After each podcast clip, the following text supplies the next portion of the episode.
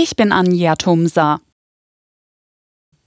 Nach jahrelangen Debatten soll der Bundestag jetzt schrumpfen, und zwar dauerhaft auf 630 Abgeordnete.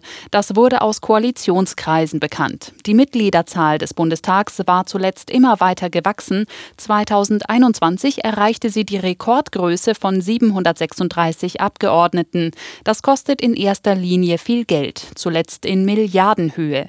Der Wegfall von Überhang- und Ausgleichsmandaten soll nun Abhilfe schaffen. Wer durch eine Corona-Impfung Schäden davongetragen hat, soll besser versorgt werden. Das hat Bundesgesundheitsminister Lauterbach im ZDF angekündigt. Ein neu aufgelegtes Programm des Gesundheitsministeriums soll die Folgen von Impfschäden, aber auch Long-Covid-Erkrankungen untersuchen ein Programm, was ich so schnell wie möglich äh, auflegen möchte. Und äh, ich bin quasi in den Haushaltsverhandlungen für dieses Geld.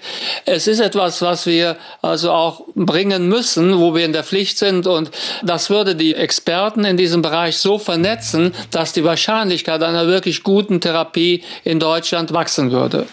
Es sei wichtig, Impfschäden schneller anzuerkennen, damit die Betroffenen eine bessere Versorgung bekommen könnten, so Lauterbach.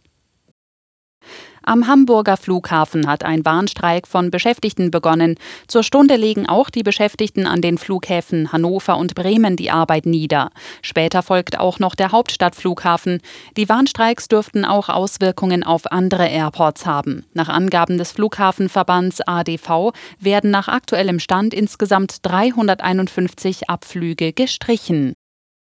Der Countdown läuft, die Filmbranche fiebert der Oscarverleihung in Hollywood entgegen, die um 1 Uhr unserer Zeit beginnt. Der deutsche Antikriegsfilm Im Westen nichts Neues hat in neun Kategorien Gewinnchancen, so viele wie noch kein deutscher Film zuvor in der Geschichte der Oscars. Der Film von Regisseur Edward Berger ist auch das erste deutsche Werk, das als bester Film gewinnen könnte.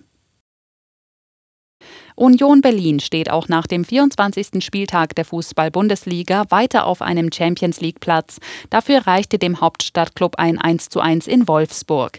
Direkt dahinter befindet sich Freiburg nach einem 2:1 gegen Hoffenheim. Die Hoffenheimer blieben durch die Niederlage auf dem letzten Tabellenplatz. Bremen-Leverkusen endete 2:3.